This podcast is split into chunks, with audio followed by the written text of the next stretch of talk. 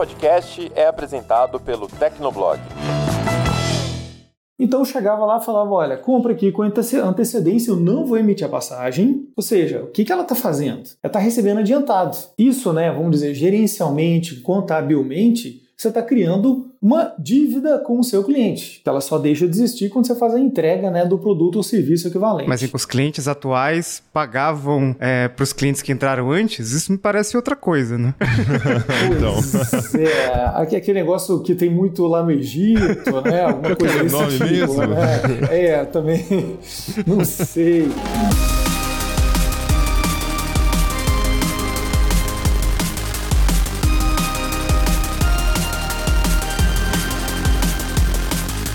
Olá, ouvinte! Seja bem-vindo! Está começando mais um episódio do Tecnocast. Eu sou o Thiago Mobilon. Eu sou o Paulo Riga. E eu sou o Lucas Braga. A 123 Milhas vem enfrentando uma grande turbulência. A empresa entrou com um pedido de recuperação judicial por conta de um modelo de negócios que se mostrou insustentável. Ela vendia pacotes promocionais com passagens que não existiam de verdade. No episódio de hoje, a gente tenta entender como o colapso da 123 Milhas aconteceu e quem nos ajuda com os aspectos contábeis dessa confusão é o Rodrigo Fernandes, especialista em finanças para negócios digitais digitais. Não esquece de dar 5 estrelinhas pro Tecnocast no Spotify e no Apple Podcasts. Segue a gente na sua plataforma favorita e aguenta aí que a gente já começa.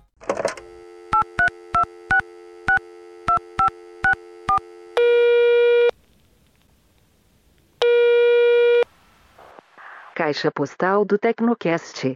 Você tem novas mensagens.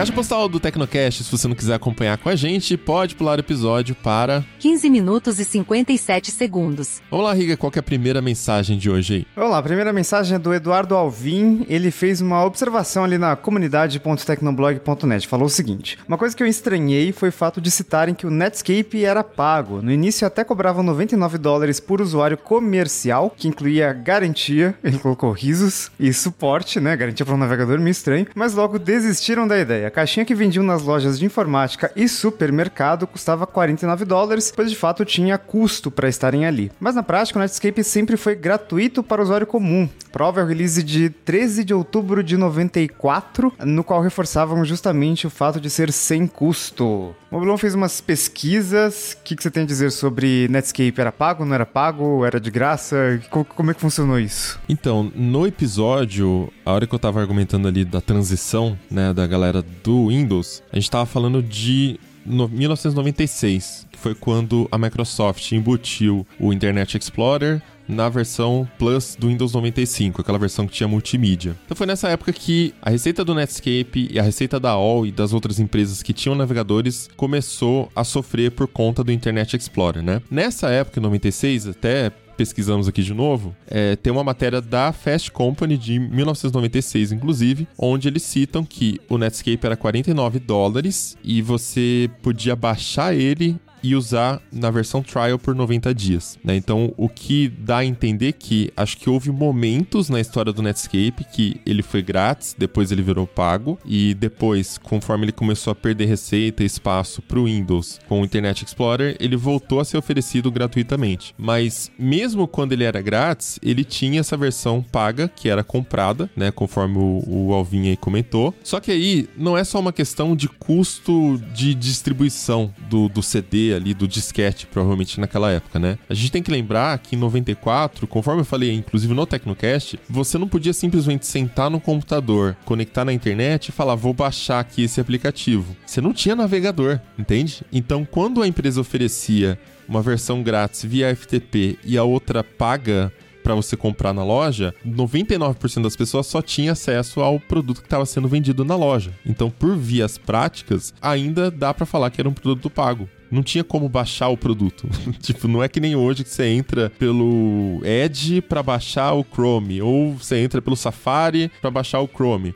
Não, você não tinha nem Internet Explorer, entende? Não tinha outro jeito de entrar na internet. É, inclusive tem notícias de 1998, tem na CNET, no CNN no Washington Post a notícia de que a Netscape passou a liberar o seu navegador de graça, né? Uh, então, a, a do Washington Post inclusive diz que a Netscape voltou às suas origens, né? Então, de fato, a Netscape foi lançado ali como um navegador tipo gratuito. Depois teve esse modelo de negócios aí meio confuso, meio complicado. E aí depois, em 98, de fato, foi realmente de graça e não tinha mais o que cobrar e nem vender em, né, vender navegador em loja. Não, para todos os efeitos era pago. É. Porque era pago. É, é, tipo assim, em 96 você podia baixar um trial, em 94 você podia baixar o grátis, só que em 94 não existia nem Internet Explorer. Então, é pago. Não tinha outro jeito de entrar na internet. Isso aí. Próximo comentário é do Eric Viana, ele comentou lá na comunidade.tecnoblog.net e ele diz que uma coisa não citada no episódio é que hoje a própria Microsoft usa o Chromium como motor do Edge. Posso estar sendo muito alternativo, mas eu acho que o Edge é melhor que o Chrome, é menos devorador no Windows e também é mais comportado no Mac. É, o Eric só não é tão alternativo porque eu também uso o Edge, mas não é por nenhum motivo de, de uso de memória, não. É porque quando teve aquela questão lá do Bing Chat, né, que era exclusivo uh, pro Microsoft Edge no começo e tal, a Microsoft fez um puta barulho e tal, eu resolvi uh, dar uma olhada ali no, no Edge. Assim, eu gosto muito do Safari, mas eu preciso de algumas extensões que só funcionavam no Chrome ou em navegadores baseados em Chromium. E aí achei que, pô, a migração do Chrome pro Edge não é tão difícil, né? Porque as extensões são muito parecidas e tal, você só precisa migrar os favoritos ali, vai sincronizar com a sua conta da Microsoft, né? E não mais a do Google. E beleza, e funcionou e mantive até agora porque, sei lá, não tive motivos para voltar pro Chrome. Mas é, essa questão de uso de memória, teve um artigo que eu publiquei há muito tempo no TB, cujo título era alguma coisa do tipo, feche o gerenciador de tarefas e pare de se preocupar com o consumo de RAM. Porque acho que é uma coisa que as pessoas ficam olhando muito e, na verdade, não diz muita coisa.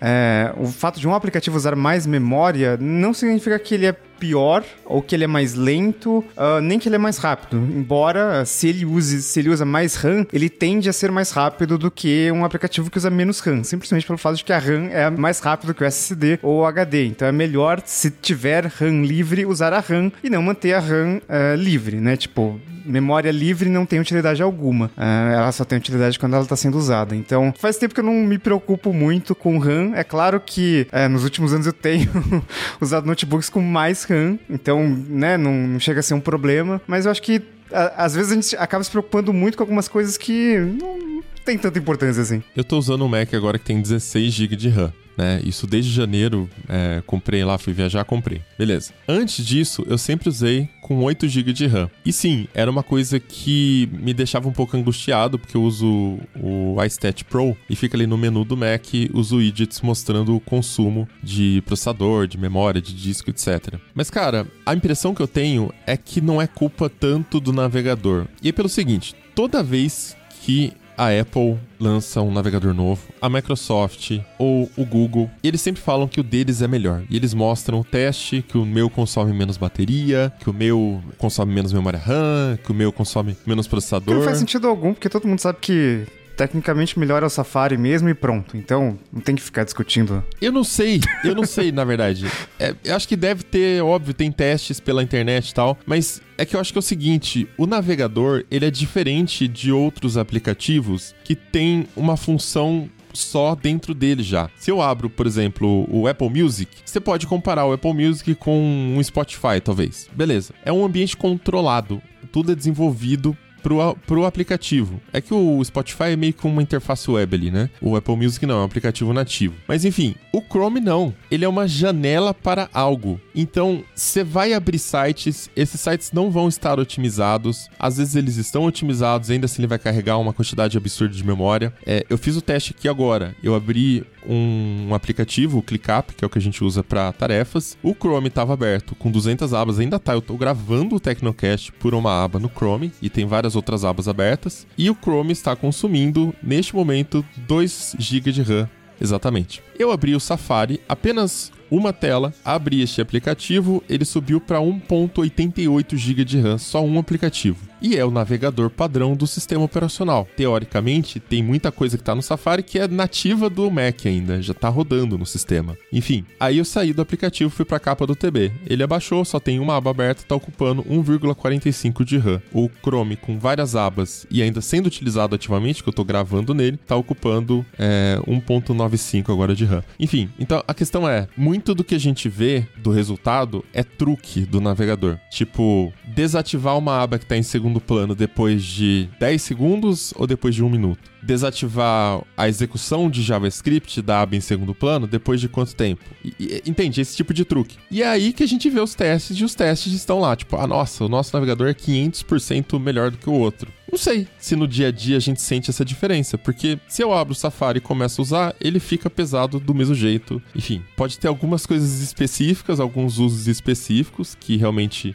vai dar para notar a diferença, talvez no uso de processador, enfim, tem alguma engine específica do Safari ali, mas no final das contas, eu acho que essa treta de memória RAM é uma coisa que não faz tanto sentido. Acho que esse é o meu ponto no final das contas. Mais um comentário na comunidade.tecnoblog.net, agora do Jeff Cunha. Ele comentou assim: Acho que as pessoas só escolheriam outro buscador por vontade própria se nunca tivesse tido contato com nada de tecnologia, porque hoje até os usuários mais leigos conhecem, mesmo que vagamente, o Google. Para minha mãe, por exemplo, poderia ser ofertada a lista completa de navegadores, mas ela só reconheceria o Google e por segurança escolheria ele. Um outro ponto é que se fosse exibida uma lista de seleção, provavelmente existiria alguma forma de influenciar o usuário a escolher determinada opção em detrimento de outra, o que iniciaria outro tipo de briga. Iniciaria? Lembra no começo do ano, quando a gente estava discutindo o Google lançando o recurso de IA dele na busca? E aí ficou aquela discussão, ih, não tem link, né? E agora? Não tem link, uhum. uhum. né? E aí eu falei assim, cara, não importa. Pode ter link, pode ter uma lei que fale assim, ah, vamos aguardar a legislação para ver se o governo vai obrigar a ter link, porque eles estão fazendo aí legal, tarará. E aí eu falei no podcast, cara, não importa. Pode sair uma lei que fala assim, Google, você é obrigado a linkar. Ele vai colocar um linkzinho pequeno, pronto tá cumprindo a legislação. Significa que alguém vai clicar naquilo? Não, entende? Então dá na mesma. E sobre essa questão de briga, já aconteceu, a gente já tem experiência da seleção de navegadores na União Europeia. Então no começo tinha a suspeita de que a Microsoft estava organizando ali de forma o pessoal a escolher o Internet Explorer mesmo assim. Tinha muitos navegadores ali, tinha Internet Explorer, Firefox, é, Chrome, Opera, Maxton, e tinha umas coisas muito menores ali, Chameleon, é, Avante, etc. E aí dividiram ali em dois tiers, e aí continuaram aleatorizando e tal, mas assim, como a gente falou no, no, no Tecnocast, no final das contas não fazia tanta diferença assim na escolha do usuário, né? As, os usuários, eles, é, eles escolhiam o, navegador com o qual eles já estavam acostumados. Então, né, é, é, é aquela, é aquela piada lá de o Internet Explorer era o melhor navegador para você baixar o Chrome. Já tinha muitas preferências estabelecidas naquela época e esse negócio de dar a escolha ao usuário, no final das contas, não mudou tanto o mercado de navegadores, uh, a não ser pelo fato de que o Chrome sedimentou a sua liderança depois do, né, do, do fracasso do Internet Explorer. E para fechar, nosso último comentário de hoje é do Anderson, ele é de Recife e mandou um áudio pra gente no Telegram. Vamos ouvir. Olá, os amigos do Tecnocast. Aqui é o Anderson de Recife e eu gostaria de perguntar ao Paulo Riga como está sendo a transição de acompanhamento das atividades físicas do relógio Garmin para o Apple Watch Ultra. Como que ele está observando os benefícios dessa transição no seu desempenho esportivo? Abraço. Paulo Riga, o que, que, você pode responder sobre. Rapaz, que voz é, é essa? Primeiramente, Anderson, parabéns pela sua voz. E segundo. que rádio você trabalha? Conta pra gente.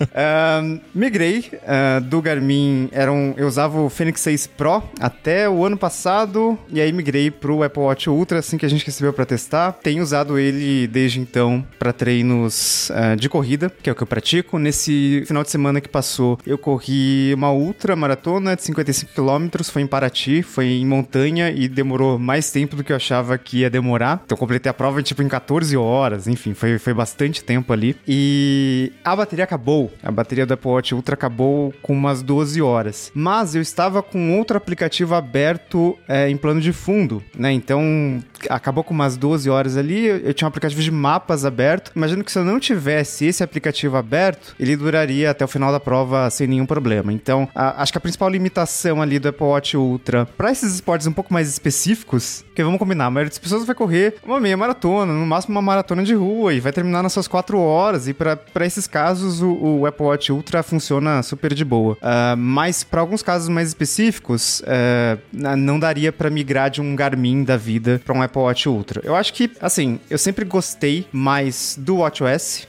como sistema operacional. Acho que é um sistema muito redondinho e é um, é um grande motivo para as pessoas acabarem se prendendo no ecossistema da Apple. Tipo, quem compra um Apple Watch acaba que não consegue mais sair, não consegue mais comprar outro celular, não consegue mais. Enfim, é, é um produto que acaba colando tudo ali, né, no, no, no, ecossistema da Apple. E eu acho que ele atende a maioria das pessoas, assim. E eu acho que hoje é um produto que atende gente que leva esporte um pouco mais a sério ali, treina todo dia e tal. Que é algo que até a versão 7 ali do, do Apple Watch, imagino, ele, ele ainda era bem limitado e tal. Então, é, acho que a Apple ela foi foi ampliando um pouco o público. O Apple Watch Ultra tem esse apelo de ser mais robusto, né? Ter uma tela maior, ter mais bateria, que é um, é um apelo que funciona bem pro público em geral. Então, mesmo que não pratique esporte nenhum, é, às vezes compra o Apple Watch Ultra por causa desses benefícios. Mas eu acho que, assim, muita gente que antes, ah, não consigo sair do Garmin, não consigo sair de Polar, não consigo sair de uh, Chorus, é, hoje conseguiria migrar super de boa pro Apple Watch Ultra e tá, tá muito redondinho, assim. É, eu, eu, eu tenho, tenho gostado bastante. Maravilha, então esses foram os comentários. Bora pra pauta? Vamos lá.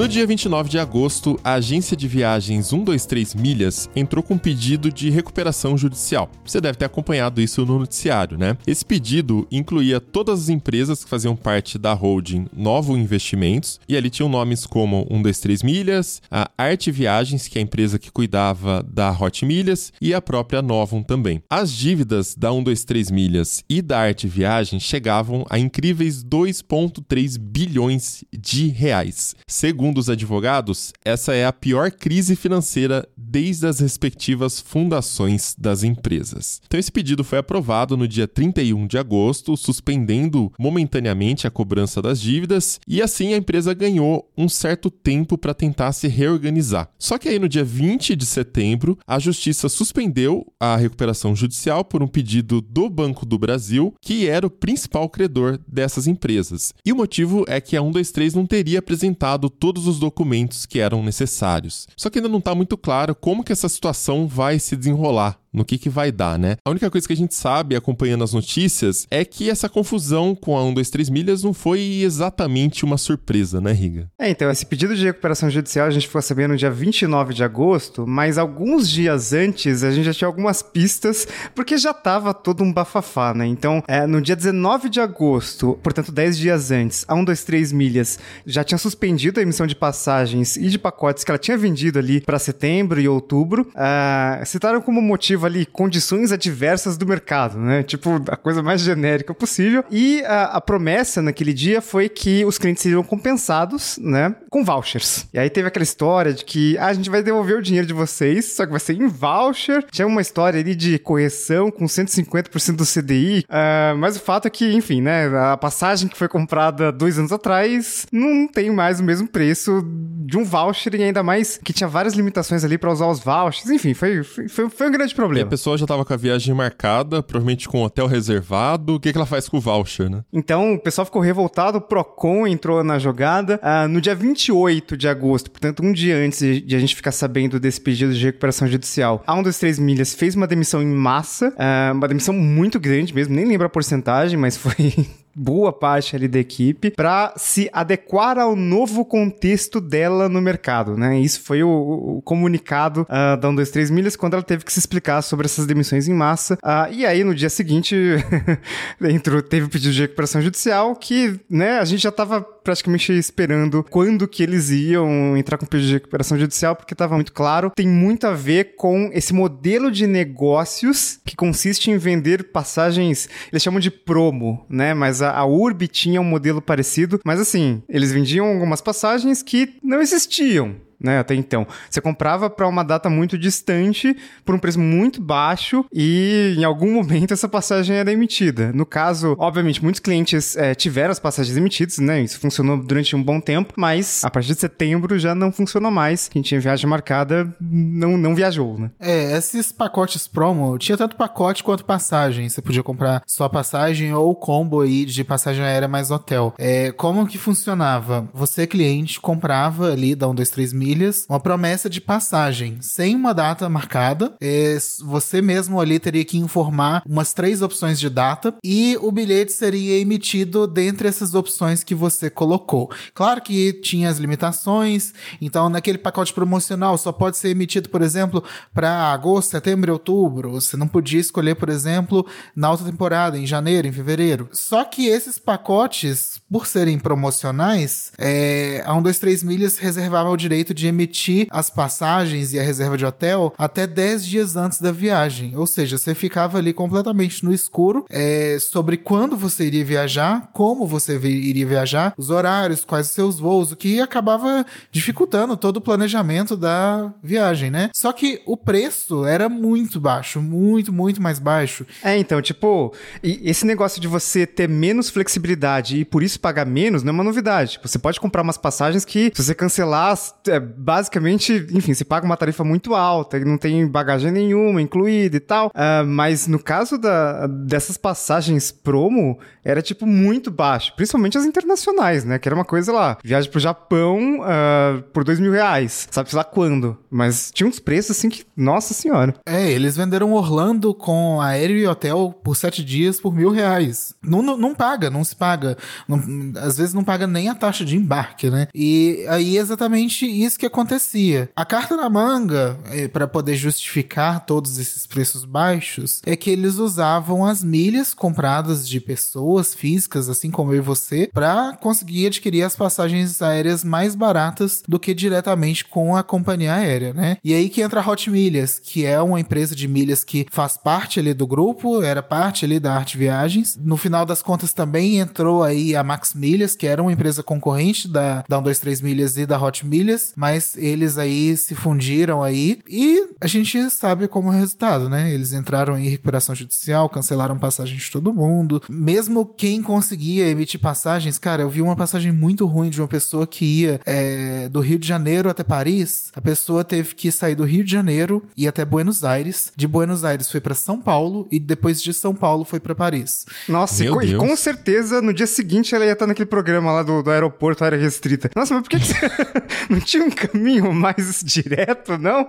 Tipo, você tem que ir pra África para depois ir pra Ásia, sei lá. E era uma escala de 12 horas em Guarulhos. O que você vai Nossa. fazer em 12 horas no aeroporto? Mas vocês estão entendendo errado. Eles venderam uma passagem barata e ela teve a oportunidade de conhecer vários lugares ah, de uma vez. É, tem essa, pô. Poder ficar 12 horas em Guarulhos é maravilhoso. Realmente é uma, um turismo interessante. Então, assim, você pagava barato, mas você também não podia escolher a passagem que você iria viajar. Você podia pegar um voo muito bom, um voo direto, ou você poderia pegar um voo horrível como esse que eu acabei de falar, né? Acho, acho que os nossos ouvintes de Guarulhos nesse momento devem estar amando o Tecnocast, né?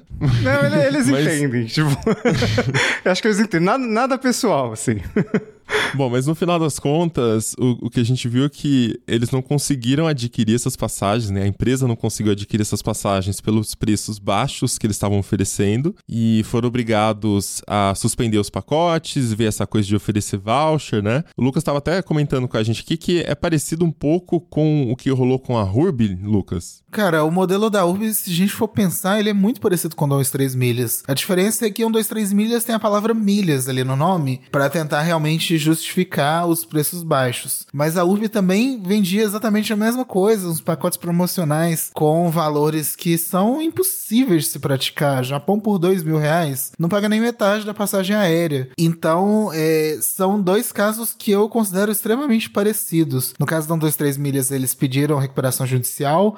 A Urb eu não sei exatamente como que tá, mas é isso, né? Esse tipo de pacote ficou muito popular, é, principalmente na pandemia, porque a demanda por turismo diminuiu muito, né? E o que essas empresas, tanto a 123 Milhas quanto a Urb fizeram, foi apostar que o mercado de turismo ia demorar para se reerguer e para isso, tanto as companhias aéreas quanto os hotéis iriam cobrar mais barato pelos serviços. Só que na prática não foi o que aconteceu, aconteceu exatamente o contrário. É, esse mercado teve uma demanda muito alta. Hoje em dia as passagens aéreas estão duas, três vezes mais caras do que até 2020. E foi essa operação alavancada aí, né, que a gente viu. Eles, é, você comprava aí uma, uma promessa de receber uma passagem, mas na hora de cumprir, é, um, dois, três milhas não conseguia cumprir, nem a URB. Em resumo, a empresa apostou em um cenário que não se concretizou, ela vendeu um produto que não existia e não teve caixa depois para bancar né, nova situação do mercado. Mas tem mais coisas, é um pouquinho mais complexo do que isso, e para entender melhor, a gente convida aqui um especialista em finanças e negócios digitais, que é o Rodrigo Fernandes. Já participou de outros Tecnocasts, né? Mas bora lá pro papo que ele explica melhor pra gente. Fala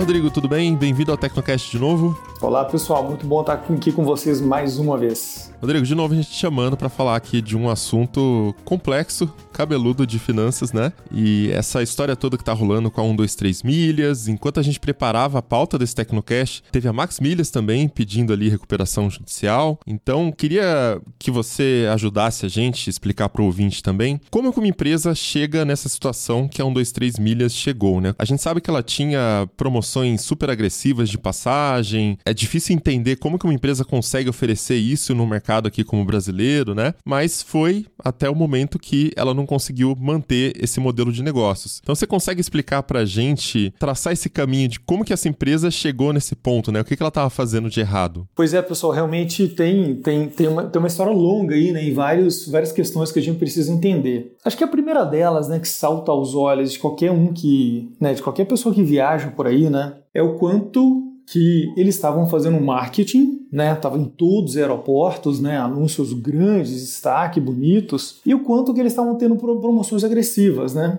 Por incrível que pareça, né? A questão da, do preço baixo, é, da propaganda, são, são dois pilares muito importantes desse modelo aí que acabou né, caindo. Por quê? Pelo seguinte, eles precisavam realmente atrair muitos clientes para que o modelo deles né, seja legítimo ou não, correto ou não, para que ele se sustentasse. Com isso, eles gastaram cerca de 3 bilhões e meio de reais nos últimos dois anos com anúncios. Veja bem, pessoal, a gente está falando de um valor superior ao investimento de marketing da, dos grandes varejistas, de empresas como Unilever, como Ambev, como todas, todas essas empresas que tradicionalmente investem muito pesado em marketing. Isso, isso a nível Brasil, né? Sim. E eu, eu, fiquei muito impressionado com esse dado, principalmente um que dizia que a 1 das 3 milhas em 2021 foi a maior anunciante do Brasil. Porque quando você pensa em grandes anunciantes, eu penso, sei lá, em Vivo, Ambev, Itaú. Mas não, foi a 1 das 3 milhas, sabe? E tipo, e faz totalmente sentido, né? Se, em qualquer aeroporto que se desembarcava também, aparecia ali. Na TV também, toda hora passando propaganda, o jingle deles colou na mente de todo mundo. E lembrando que em 2021 a gente estava no auge da pandemia pandemia, né? Assim, tinham várias restrições de viagem, principalmente em viagens internacionais, e eles estavam lá queimando a grana toda aí, plotando todos os aeroportos, passando propaganda da TV. Pois é, é, é uma loucura, né? Assim, de cara, só esse valor já dá um cheiro esquisito, né? Pô, uhum. como assim, né? Investir tanto? Né? A gente olha para negócios que são muito lucrativos, que tem uma escala muito grande, que tem um histórico, que, porra, não investem nisso, né? E qual que tem que ser a margem de uma, de uma empresa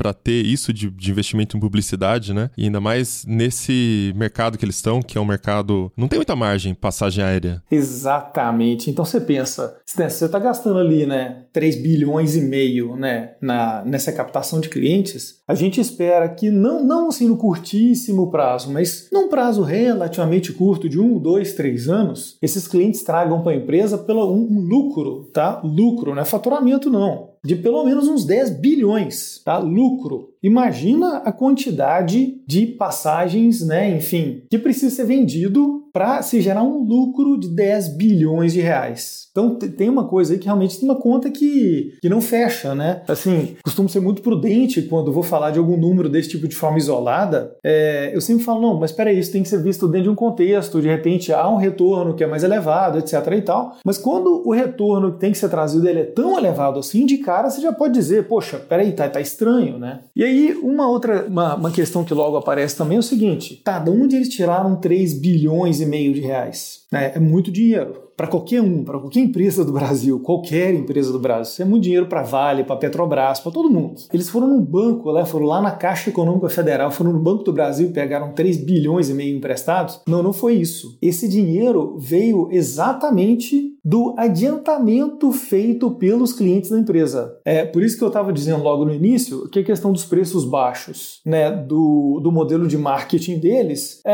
é, é, um, é um pilar que meio que fomenta o outro. Então eu chegava lá e falava, olha, compra aqui com antecedência, eu não vou emitir a passagem. Ou seja, o que, que ela está fazendo? Ela está recebendo adiantado. Isso, né, vamos dizer, gerencialmente, contabilmente, você está criando uma dívida com o seu cliente, que ela só deixa de existir quando você faz a entrega né, do produto ou serviço equivalente. Mas os clientes atuais pagavam é, para os clientes que entraram antes? Isso me parece outra coisa, né?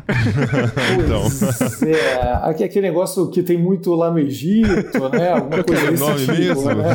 É, também não sei, é, alguma coisa desse tipo. É, mas, é, mas é isso, porque né, muita gente comprou passagens que normalmente seriam, sei lá, 3, 4 4 mil reais por mil. Só que essa passagem não, não era entregue, essa passagem também não era para o curtíssimo prazo. Era meio que assim, olha, manda aqui para a gente que a gente, né, quando chegar a época, a gente emite essa passagem para você. Mas para a gente não chamar isso de esquema de pirâmide, já, já meio que chamando implicitamente, né? Mas a gente não falar que é isso, é, você falou que é uma dívida com o cliente. Tá, então contabilmente era como se entrasse ali no passivo, no balanço da empresa. Beleza. Mas isso pode legalmente? Porque é uma forma da empresa fazer uma dívida sem colocar que é uma dívida de empréstimo, né? Meio que aquele caso que a Americanas fez com, com os bancos também, com os estoques. Na verdade, pode sim. É, agora, se eles fizeram isso da forma correta e o registro disso de uma forma correta, aí é uma outra conversa. Mas assim, não há nenhum problema em, em, em receber adiantado do seu cliente. Isso, isso não, não há nenhum problema a princípio. Agora,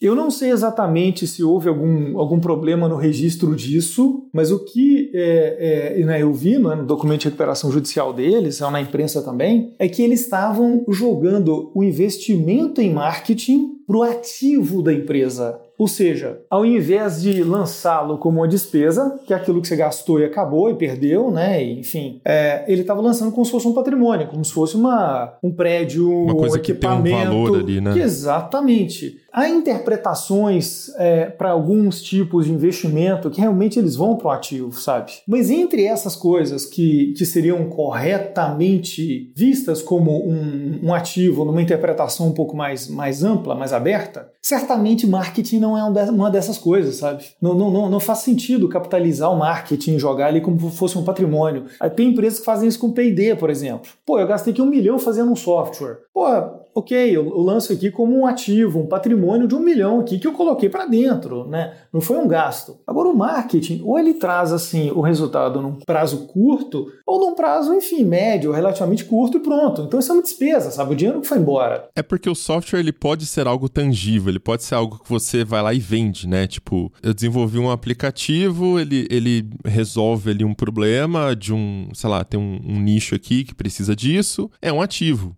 pode não valer um milhão, mas pode valer mais também. Não dá para precificar. Agora, o marketing é como se eles estivessem falando: ah, minha marca vale 3 bilhões a mais porque eu botei 3 bilhões nisso. E não é assim que funciona. O marketing não, não gera resultado equivalente, né? Não. E enfim, se fosse fazer algum lançamento no ativo, teria que ser do, do dos clientes que foram adquiridos a partir daquele marketing, não do esforço do, de marketing em si. E aí o que, que ia acontecer com isso? Uma esquisitice né, financeira, contábil, é que mesmo gastando esse dinheiro todo e não sendo um negócio tão lucrativo assim, ele registrava lucro. Porque quando você joga né, um gasto no ativo, aquilo não reduz a sua margem de lucro. Imagina, por exemplo, você tem uma, sei lá, uma transportadora e você compra um caminhão. Saiu um dinheiro do caixa e foi para o ativo. Na compra do caminhão. Isso, isso reduz o seu lucro no seu transporte? Não, não reduz em nada, em absolutamente nada. Mas, enfim, né, essa era o, o formato que eles estavam fazendo essas coisas. Quando acontecem essas coisas, e quando aconteceu, por exemplo, com Americanas, né, essa, essa contabilidade criativa, eu fico pensando, pô, mas como que ninguém viu? Como que isso aconteceu durante tanto tempo, com tanto dinheiro e, e sei lá, passou despercebido. E, no, claro, no caso da, da Americanas tinha o agravante que era uma companhia é, aberta, né, na bolsa, auditada e tal, e a Indústrias Milhas não é uma empresa de capital aberto, mas, sei lá, ninguém percebeu que tinha alguma coisa errada? Pois é, eu acho que você tocou num ponto importante que é o seguinte. No caso da Americanas, né, eles têm capital aberto e eles estavam devendo muitas vezes para grandes fornecedores ou para bancos. Né? Então, nesse caso, está falando de grandes players que é de se esperar que de algum modo vejam essas coisas. Né? Agora, no caso das empresas de milhas, fora algumas dívidas relativamente pequenas para bancos também, eles estavam devendo para milhares e milhares de consumidores finais. Então ficava muito, muito esparso, sabe?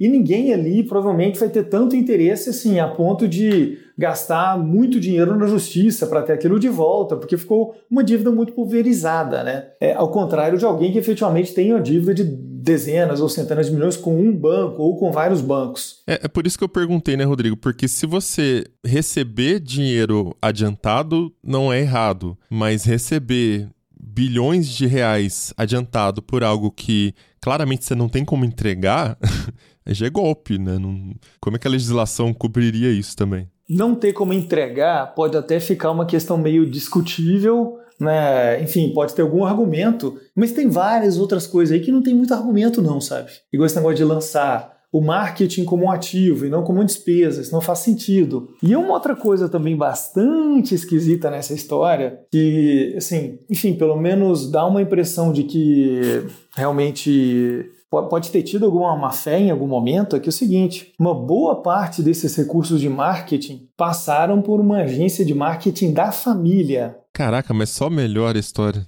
só melhor.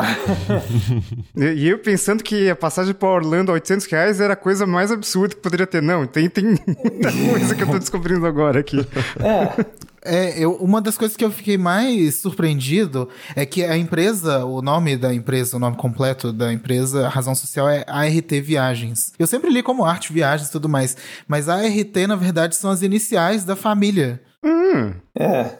E é verdade. E, e, e esses bilhões e bilhões em marketing, para onde que ia esse dinheiro? Porra, é claro que no fim das contas ia para vários lugares, né? Tanto que a gente via, né, na televisão, nos aeroportos, etc e tal. Mas antes de chegar lá, eles passavam por uma agência de, de, de publicidade da própria família, que por definição, né, que por natureza fica ali com uma parte desse valor, né? E, bem, qualquer 1% né, de bilhões é dinheiro, né? Então a gente fica, realmente fica se questionando se a ideia ali era garantir o lucro num lugar, deixar a bomba estourar em outro, né? São hipóteses, né? Nada que a gente possa afirmar, mas realmente tem, tem alguns elementos aí que nos fazem pensar em coisas nessa linha. Agora, eu vi eles falando lá para o Congresso, quando eles estavam dando a declaração, acho que deve ter sido a primeira declaração ainda que ele foi lá e leu um documento, né? Onde eles alegaram que o mercado brasileiro está passando por um momento de. Como é que ele falou? De alta temporada. É, como se fosse alta temporada constante, saca? As pessoas não param de viajar, os preços das passagens não estão caindo, não estão caindo. Isso teria levado a 1, 2, 3 a chegar onde ela está agora, né? Ela. É, como as passagens estão muito caras, ela vendia esses pacotes e depois ela tinha que comprar as passagens para dar para as pessoas viajarem de fato, né? Então, como as passagens não abaixam de preço, eles acabavam tendo que ter prejuízo para entregar ali é, as passagens para as pessoas. Isso você acha que faz sentido também? Ou... É, eu acho que assim, isso pode fazer sentido, mas isso não é nem metade da história, né? Porque veja bem, se eu vendo para você, por exemplo, por mil reais algo que depois pode custar mil, pode custar quinhentos, pode custar dois mil, pode custar três mil, eu estou efetivamente especulando. Então, mesmo que a gente presuma toda boa gestão, toda boa fé é, em todo o processo, não há como, como negar que existe um nível de especulação em se fazer isso. Né? O mercado, enfim, mercado de ações, coisa do tipo. Enquanto está subindo, né, tá ótimo. Né? Enquanto você tem, né, ao contrário ali na 1, 2, 3 milhas, quando você tem formas de chegar lá e comprar mais barato, tá ótimo. É, mas e se acontecer o contrário? Como de fato aconteceu, né? Porque hoje, hoje você, sei lá, vocês estão em BH, né? O Rodrigo e o Lucas Braga. É, tá vendo passagem ali e qualquer coisa, é, sei lá, R$ 1.500. Passagem internacional, não tá mais, tão mais caro do que passagem nacional, mas também tá muito caro. Então, é, e, e, todo esse dinheiro, todas essas vendas, em gastos com marketing e tal, foram feitos numa época em que uh, ninguém estava viajando. Então, a tese de que poderia, as passagens poderiam baixar até que faria algum, algum mínimo de sentido ali. De fato, as passagens estavam um pouco mais baratas em alguns momentos, mas é, hoje, olhando para trás, é, é, muito óbvio que é, não só não se concretizou essa ideia, como foi totalmente o contrário disso, né? Tá muito caro. Verdade. Então, assim, me parece que, que no mínimo, né, é uma gestão temerária, né, de um, de um recurso que é de terceiros, né? Talvez a gente pudesse dizer assim, olha, fazer isso com uma, uma parte bem pequena do portfólio poderia ser algo ok, né, algo que não seria tão problemático, talvez sim. Agora fazer isso como regra geral é, é, é, basicamente assim, pedir para morrer na primeira virada do mercado. Né? É, um, é um caminhão sem freio, né, contando que não vai ter ninguém na frente, que não vai ter nenhuma curva fechada. Né? Se você faz com uma pequena parte do portfólio, aí sim você pode falar que ah, é um investimento em marketing. A gente faz promoções, igual o iFood fazia dando bastante cupom de desconto. Né? É um investimento em marketing que é o que funciona para gente como divulgação, viraliza, né? as pessoas divulgam tal, e, e aí ok. Mas quando todo modelo de negócios é baseado nisso, me lembra mais ou menos o mercado de ações, que você entra, tem o um modelo de entrar comprado e entrar vendido, né? O comprado você vai lá, compra a ação, guarda, espera ela valorizar, e se quiser vende na alta e ganha dinheiro com isso. O vendido você compra agora pelo preço que tá, você na verdade aluga uma opção, você vende a ação, né? Você aluguei um papel, tipo assim, o Lucas tem ações ali da Americanas, vai só pra gente manter o contexto aqui.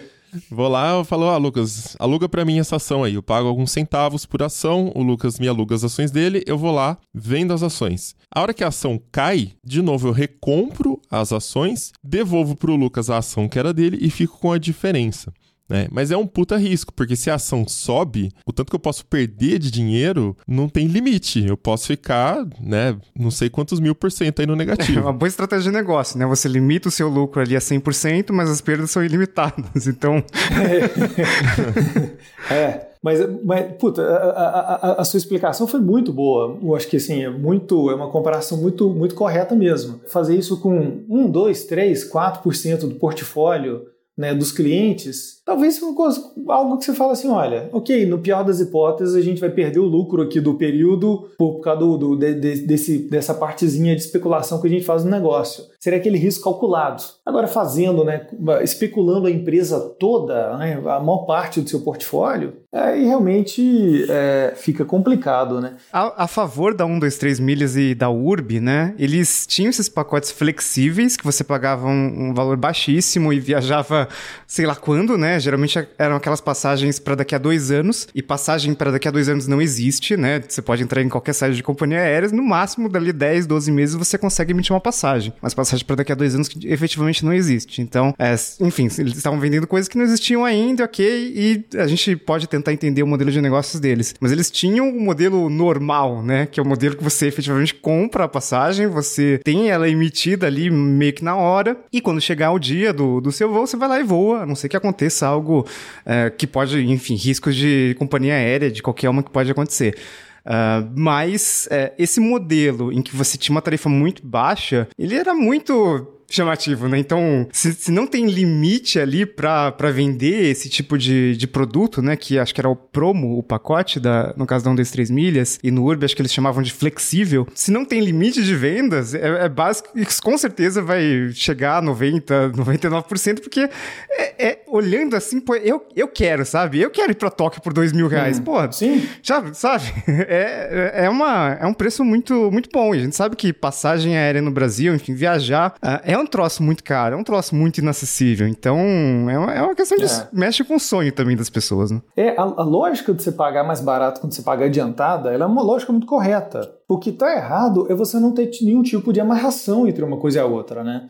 Se, por exemplo, no modelo da, da 123 houvesse alguma amarração com a companhia aérea, falou: olha, é, eu estou recebendo adiantado, de repente eu te pago adiantado também, pelo menos uma parte, e aí fica bom para todo mundo, todo mundo está ganhando dinheiro adiantado, mas olha, o valor que vai ser da passagem para Tóquio daqui a dois anos é dois mil reais, hein? Tá fechado aqui. Ou, ou, na verdade, menos que dois mil reais, né? Já estaria vendendo por dois mil. Se houvesse essa amarração entre as partes, o modelo seria perfeitamente legítimo. O problema é que ele é baseado numa aposta, né? De, olha, vou ficar com esse dinheiro, vou aplicar e depois vou tentar comprar essa passagem barata aqui e seja o que Deus quiser, né? E esse é o grande problema, né? e aposta com o dinheiro dos outros. É tipo falar assim, beleza, então eu vou entrar na bolsa, eu vou começar a entrar vendido em todas as ações. Aí eu vou lá, eu pego dinheiro emprestado do Riga, do Rodrigo, do Josué. Lucas, me dá aí suas ações e eu faço tudo com o dinheiro de vocês. Só que aí,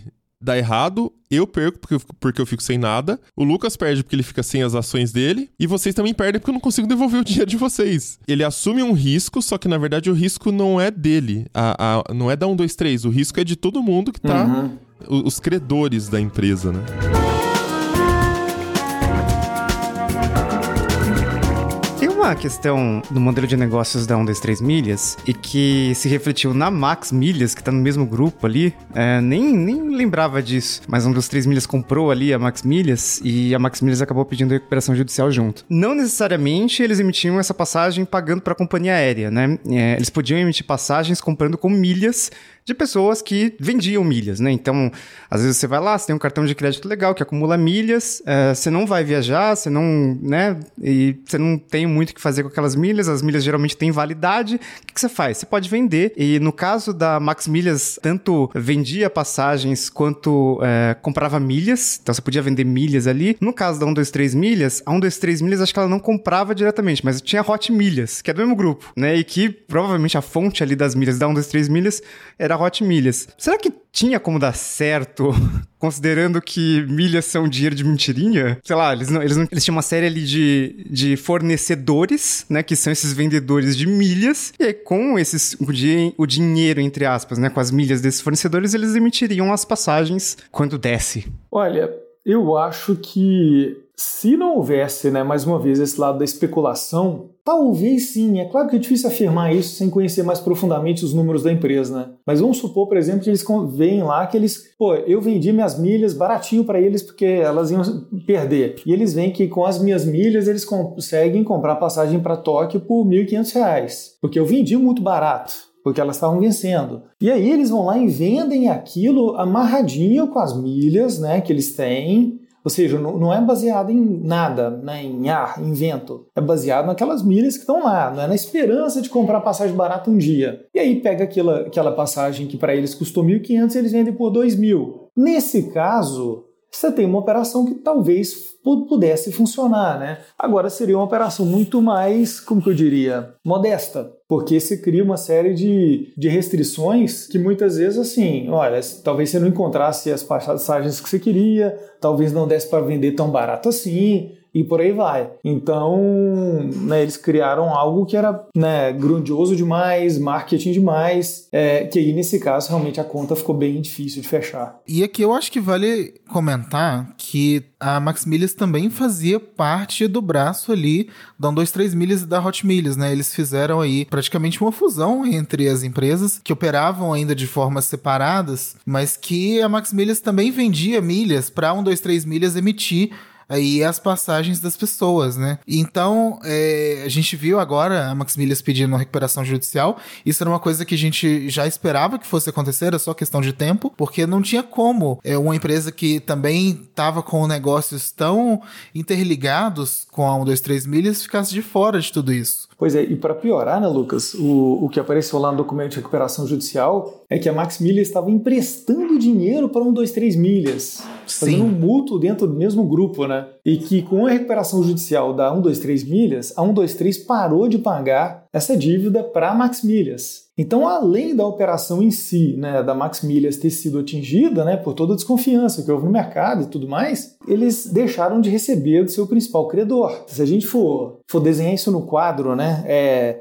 vai ser setinha para todo lado, né? O dinheiro que vem daqui passa para lá e vem de cá, e quem financia esse aqui, e que com muitos elos frágeis, né? Talvez a Max Milhas ainda fosse até um negócio com algum, com algum nível de solidez, se, se realmente ela não tivesse né, associada a um 2, 3 milhas, não tivesse emprestando né, dinheiro para um 2, 3 milhas, talvez fosse até um, um negócio um pouco é, mais saudável do que a própria 1, 2, 3. Foi essa é a impressão que eu tive né, estudando os documentos aí da, das duas empresas. Teve uma coisa que eu também achei muito curiosa desse processo de recuperação judicial, que a 123 Milhas fala que vários dos problemas aconteceram por conta de um contrato que ela tinha com a Azul para pesquisa de passagens com milhas. Isso acendeu uma luzinha aqui em cima da minha cabeça, porque no, na prática, a 123 Milhas tinha um contrato com a Azul, um contrato que não era público, ninguém sabia disso, mas a Azul, ela proíbe no programa Tudo Azul a comercialização de milhas. Não somente proíbe, como é o programa mais restritivo de todos, entre comparando com, a, com os Smiles da Gol e com o Latam Pass da Latam. Você só pode emitir passagens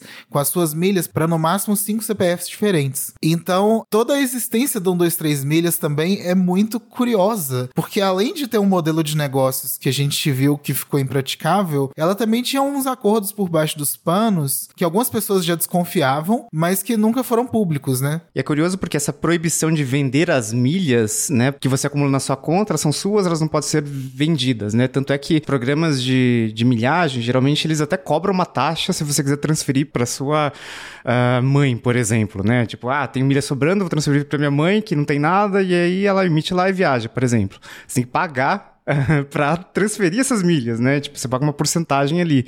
Então, é, achei bem estranho quando saiu essa essa notícia do contratinho ali uh, da 1, 2, 3 milhas com a Azul. Uh, não sei se tem contratos com outras companhias aéreas, mas faz sentido de fato que tenha um, algum acordo mínimo ali para que essa operação de emissão de, de passagens aéreas com milhas fosse minimamente automatizada, né? É, porque, tipo, como que você vende tantas milhas, é, tantas passagens com milhas, é, só com pessoas emitindo milhas ali, é, é, tipo estranho, né? Então, meio que confirmou algo que algumas pessoas suspeitavam, mas, mas eu, eu achei bem, bem estranho. Fico pensando se, se tem contratos até com outras companhias aéreas que também proíbem é, a venda de milhas. É, e, e, e, assim, se a gente for pensar né, no fundamento né, lógico, fundamento estratégico de um, de um programa de milhas, realmente faz sentido restringir a venda. Né? É claro que, né, como consumidor, a gente quer ter liberdade e tudo,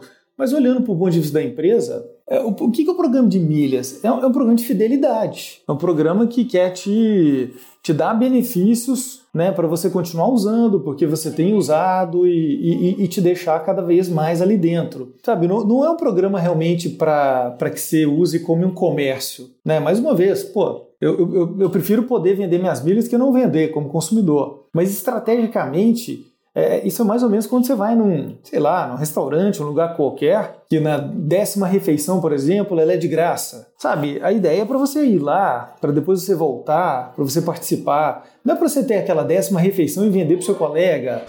Pelo menos não tem um contrato no cartão de fidelidade na, que, do, do carimbinho, né? no caso do programa é, de fidelidade tem. Ninguém lê, mas tem lá.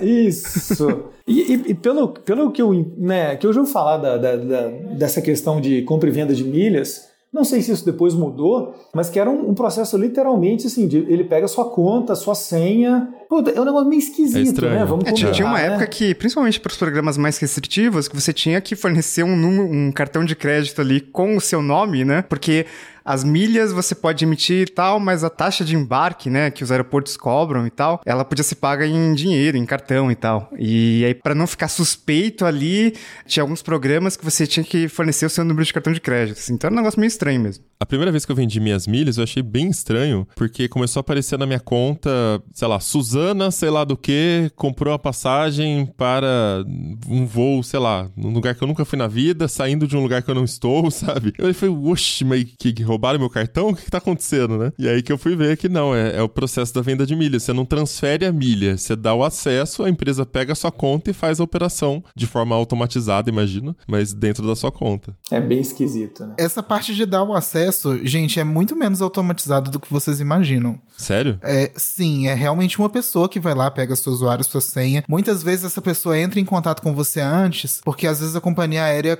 manda algum token que você precisa confirmar. Então, é é, como o programa foi feito para você não vender as milhas, eles precisam real, ter realmente pessoas emitindo as passagens, né? Essa questão que o Riga falou de cobrança da taxa de embarque, quando você vai vender suas milhas, tem lá, um, você tem que marcar ali que você concorda que a empresa irá emitir um cartão de crédito virtual no seu nome, pré-pago, para pagamento dessas hum. taxas. Então, na prática, eles também tinham um contrato aí com algum banco, com algum operador de cartão de crédito, para poder criar cartões em nome dos vendedores de milhas. Caraca, é. É, é uma salada mista, né? Ah, eu tô tentando. É muito burocrático, é, principalmente para você escalar essa operação é, num longo prazo, você tem que ter muito pessoal ali, né? Muita mão de obra para poder fazer. Não somente eles teriam, ok, a automatização nas pesquisas das passagens, mas a emissão ela tem que ser toda manual. No caso da Azul, eu desconfio que as passagens eram emitidas num contrato entre a 123 Milhas e a Azul. Porque já aconteceu, por exemplo, de pessoas emitirem passagem para mais de sete passageiros, todo mundo no mesmo localizador, sendo que isso você, cliente do Tudo Azul como pessoa física, jamais conseguiria, porque tem a limitação de 5 CPFs. Ou seja, tinha um jogo que era diferente do, do jogo que a gente né, tá, tá acostumado aí. Né? Sim, né? e é um jogo muito esquisito, porque ninguém sabe exatamente como que era, como que funciona. Eu acho que é justamente nessa complexidade que eles conseguem montar um modelo de negócio, né? É uma coisa tão esquisita e tão complexa que ninguém consegue entender direito, então vamos embora até dar errado, até alguém entender e bloquear a operação toda. É, eu, eu acho que, que, que que dá para a gente pensar em camadas aí, né? É, a camada mais básica, né, que gente, essa que a gente acabou de falar, que já vinha sendo feito pela Max há mais tempo, tudo. É um negócio que você fala, cara, meio esquisito, mas você fala, ah, sei lá, ok, tudo bem, então a pessoa quer comprar, outra quer vender, fala, esquisito passar senha assim, mas beleza, vamos lá. Agora, na hora que a gente olha o que foi feito em termos de vender passagens que não existem, fazer investimentos bilionários em marketing, a gente pega um modelo que já tem lá suas fragilidades e ainda coloca mais um caminhão de, de, de riscos em cima disso, né? É, e aí, poxa, né, uma hora realmente tinha que dar errado, né? Não é possível, né? E você acha que existe algum risco é, para o mercado como um todo? Depois, porque são duas empresas, talvez da, as mais relevantes nesse, nesse cenário, né? De, de milhas e tal, essas transações estranhas que a gente está tentando explicar. Uh, você acha que isso impacta o setor de alguma forma? Talvez desvalorizando milhas, ou talvez, não sei, mais, mais empresas correndo risco de, de ir junto, ladeira abaixo? Bem, eu acho que assim, o mercado de milhas, enquanto marketplace de escala, é, talvez ele esteja acabando, né, nesse momento, né, diante dos nossos olhos, né. Agora, falando em termos de turismo, de um modo geral, eu acho que as pessoas compreendem a diferença entre essas coisas, né? Mas desse lado até passaria a bola aí pro Lucas, que eu acho que ele teria uma visão aí mais, mais profunda sobre o setor. Olha, eu acho que em relação ao turismo não deve impactar tanto assim. Talvez esse turismo mais barato, esse turismo econômico, porque é, num período muito curto a gente teve aí duas grandes empresas praticamente quebrando. A primeira foi a Urb e agora a 123 milhas. Eu acho que o risco seria o mesmo da Urb. A diferença é que a 123 milhas, além de manchar a reputação de agências de viagem eletrônica, de pacotes promocionais, ela também mancha um pouco é, a reputação de milhas em geral. Então eu acredito que o mercado vai continuar do jeito que tá, né? Assim, as companhias aéreas já falavam que o que as empresas de milhas é, representavam em seus voos era uma parcela muito pequena. Então não vejo tanta diferença assim, não. Talvez tenha só essa questão de confiança do consumidor, principalmente quem está procurando aí viagens mais acessíveis, mas a maioria das pessoas vai continuar viajando como a maioria das pessoas viaja, que é entrando no site da companhia aérea, comprando a passagem, ou indo até uma agência de viagens é, que tenha algum renome maior, é, que, que é mais conhecida, e fazendo todas as reservas ali com preços normais. Então é isso, vamos chegando ao final de mais episódio do Tecnocast. E aí, conta pra gente se você também ficou a ver navios, comprou passagens, comprou pacotes e no final vai receber um voucher quem sabe? Manda pra gente seus comentários, só pode mandar em áudio lá no Caixa Postal Tecnocast no Telegram, o nosso grupo, ou você pode também entrar no nosso grupo no WhatsApp, o link tá na descrição deste episódio. Se quiser continuar o papo com a gente, é só seguir lá nas redes sociais. Eu sou arroba Mobilon. Arroba Paulo Riga. E arroba Lucas Braga. Esse Tecnocast vai ficando por aqui. Voltamos com outro semana que vem. Até lá. Tchau. Até mais.